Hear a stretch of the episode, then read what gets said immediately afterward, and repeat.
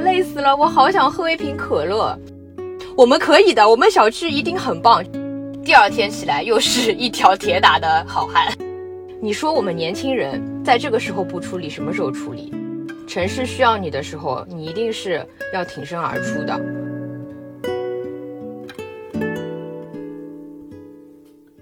大家好，欢迎收听博士电台，我是主持人老罗。今天啊，是我在上海居家隔离的第三十一天，在时刻关注疫情发展的同时。我和很多人一样，开始慢慢的更关心身边的小世界，比如窗外的鸟、楼上楼下的邻居，和每天都要面对的柴米油盐。不知道大家是不是跟我一样，非常好奇，在这些不能见面的日子里，同事们都经历了什么，他们身边又发生了怎样的故事？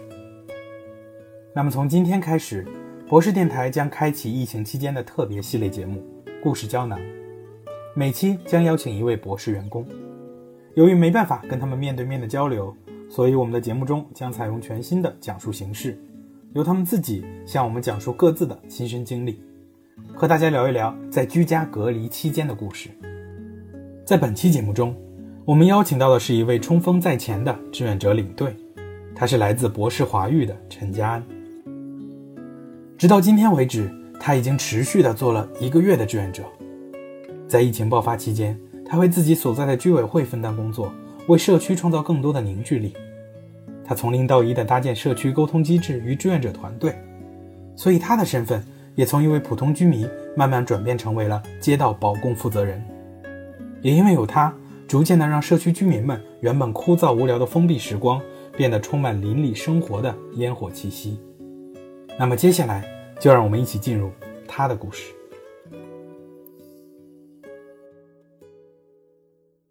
Hello，大家好，我是嗯来自我们博士华育的一名销售。我自己本职工作的话，也是会负责一些客户，呃，然后包括也会做一些市场活动的。在博士这边的话，也工作了九年时间，从一毕业到现在，就是一直是在这个公司 持续服务了九年。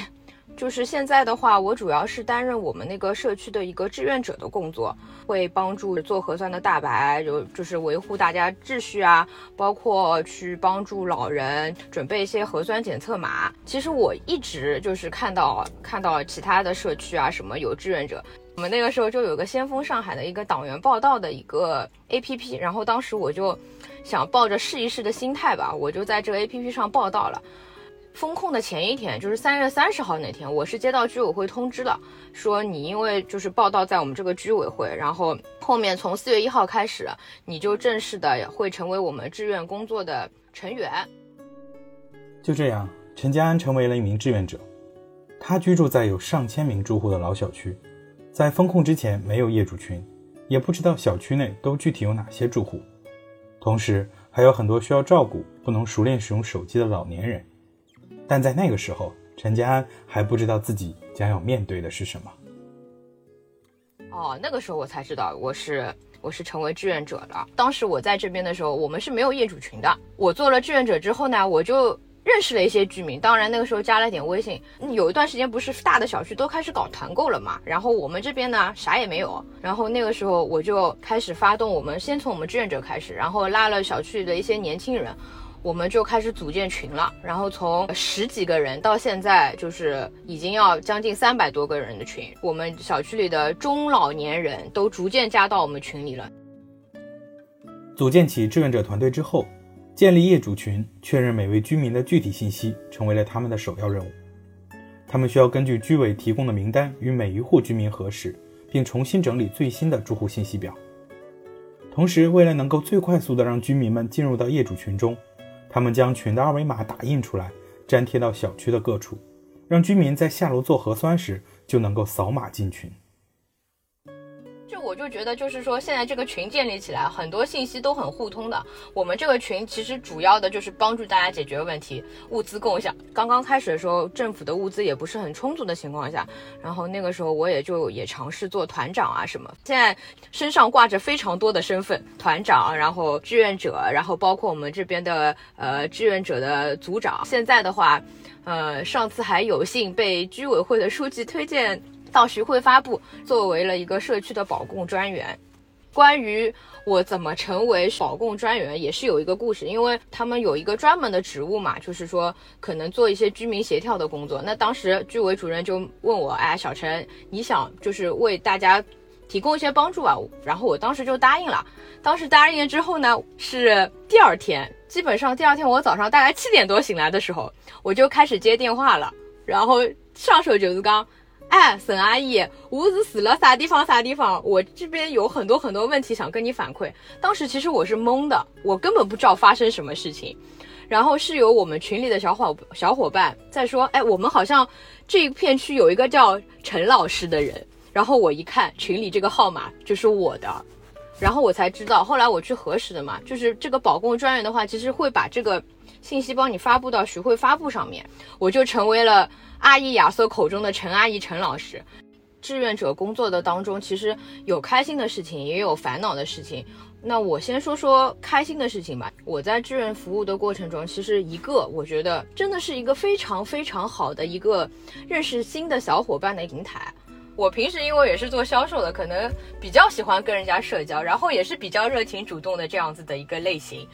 就是我们整个的志愿者队伍里边，大家也是人才辈出。我们有什么瑜伽教练，有那个咖啡烘焙师，还有就是各行各业。当然，我也碰到有汽车行业的人，我认识他们，我觉得很开心。之前我做志愿者的时候呢，也认识很多外国人，因为开始的时候外国人特别不理解，他们很无助的，他们根本不知道我们为什么要做核酸，然后他们也。这个码什么，他们因为用的是护照嘛，他们登记的时候也比较繁琐。然后当时我就加了一些外国人的微信，开始时候他们是单点跟我联系，那后来我就想说，我得给外国人也有一个这样子交流的平台，所以后来我就把我们小区里的外国人也组了一个。群吧，就提供给他们一个平台吧。他们现在就全程用英语来交流，他们至少也能找到自己的伙伴。就外国人还挺搞笑，我觉得他们也很有爱心。就是他们虽然不关心自己吃不吃饱，他们很关心，就是说小区里的流浪猫狗，然后包括自己家里的宠物会怎么样。他们提出这个需求之后呢，我们志愿者其实他们会把那个呃猫粮、狗粮，然后拿个小碗给我们从那个铁门里塞进来，那我们就拿着这个小碗给他们放到小区里的角落里边，然后他们也觉得非常的开心，就是也蛮好的。还有的话就是说，你做志愿者的话，你确实是觉得。我是在为周围的人服务吧，我觉得这种服务包括邻居给你一个，就是说啊，你们辛苦了啊，拿罗辛苦了，拿 T T 累了，个的真的很辛苦，我我们非常体谅你们。这种呃邻居对你的肯定，像我们一起工作的时候，有的时候呃有一次。工作到晚上大概到十点的时候，我们还有很多的居民在那边做核酸，然后我就大叫了一声，我说：“哎呀，我累死了，我好想喝一瓶可乐。”后来被做核酸的居民听到了嘛，他们就真的有人给了我一瓶可乐。你知道那个可乐代表什么？那个时候是奢侈品，我当时就觉得非常非常感动。就是你自己做的事情，都会得到大家肯定，大家也会去理解你。就我觉得。还是很有意义的，就是也很开心。关于就是我们志愿者的队伍，包括我们核酸，就是一次次的优化嘛。其实我们也做了很多的工作，因为从开始的时候，很多就是阿姨亚说她根本不理解，就是为什么要做核酸，然后排队啊什么，就是比较松散的。比如说做我们这个区域，一共一千七百个人的核酸，最长的一次是从上午一直做到晚上十二点。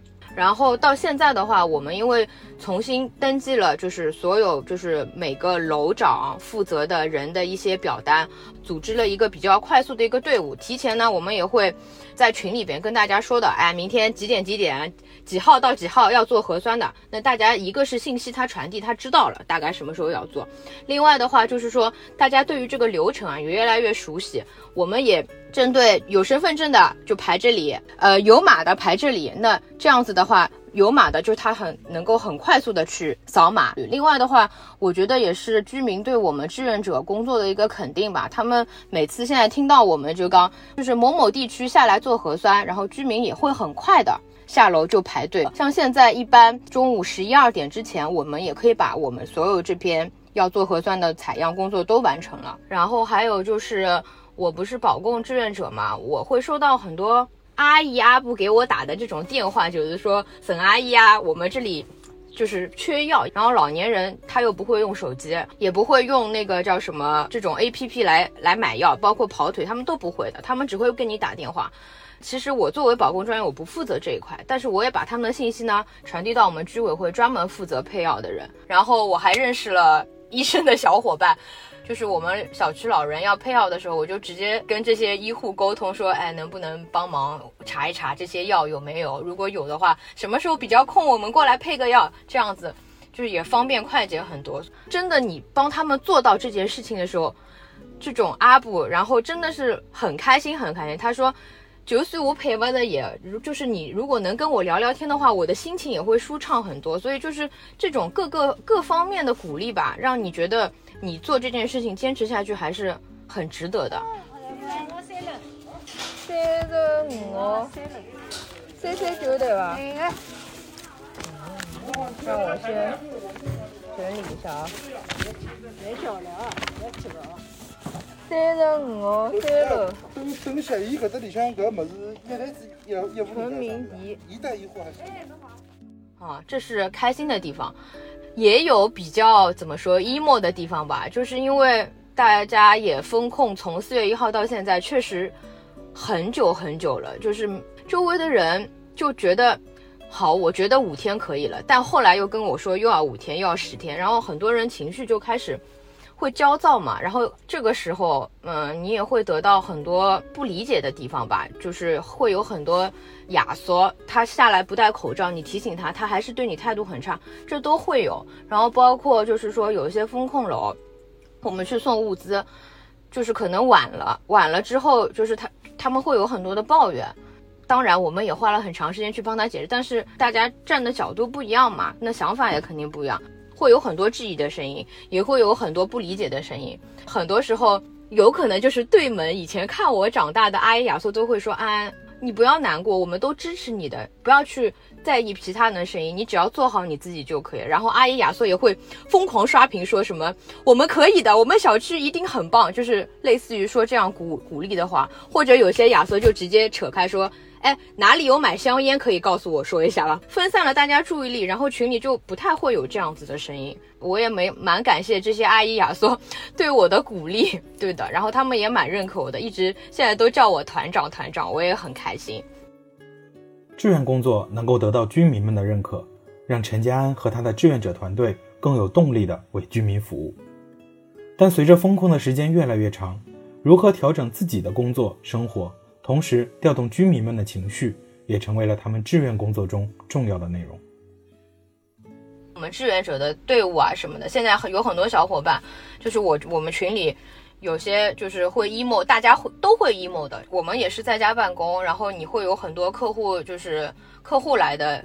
问题，然后包括我们现在在家的话，很多事情会不方便。然后另外一方面呢，两个孩子是在家里要上网课的，就是各种各样的，包括志愿者做的累的时候，然后在面对这么多不同的角色的时候，我肯定是会有情绪崩溃的时候。emo 的时候，大家都会互相鼓励的。但是我觉得就是说要找一个抒发的点吧。我有的时候就是晚上也会跟小伙伴聊聊天，然后。我们自己那个叫什么部门里边搞了一个一起聊天、一起健身的这样的群，就是崩溃管崩溃吧，事情还是要做，然后包括生活还是要继续。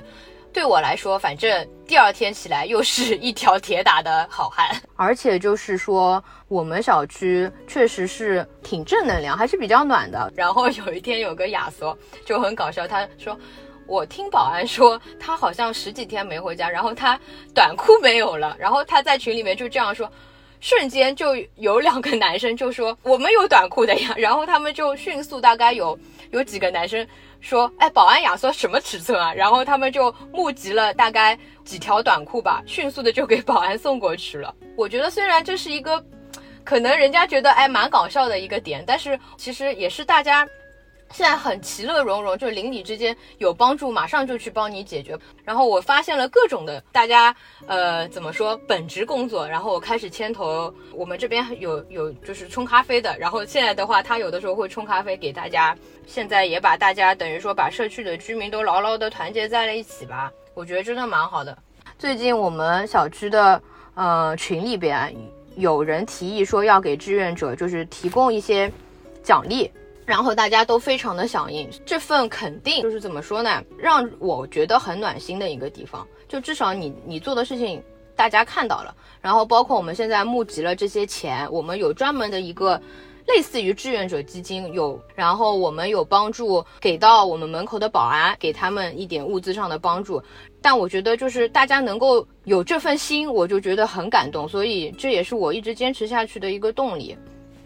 我就是从四月一号开始穿上大白的那一刻，我觉得我到现在，我今天上午还在做，因为我们还是土生土长的上海人，对上海就是一个是非常有感情，然后。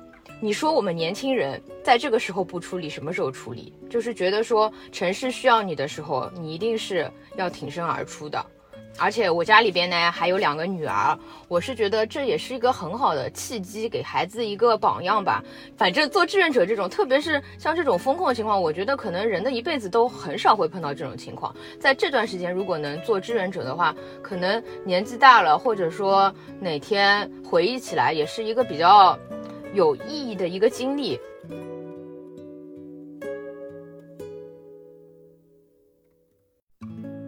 在疫情期间，相信我们每个人的身边都有志愿者的身影，他们用自己的汗水为我们的生活带来希望。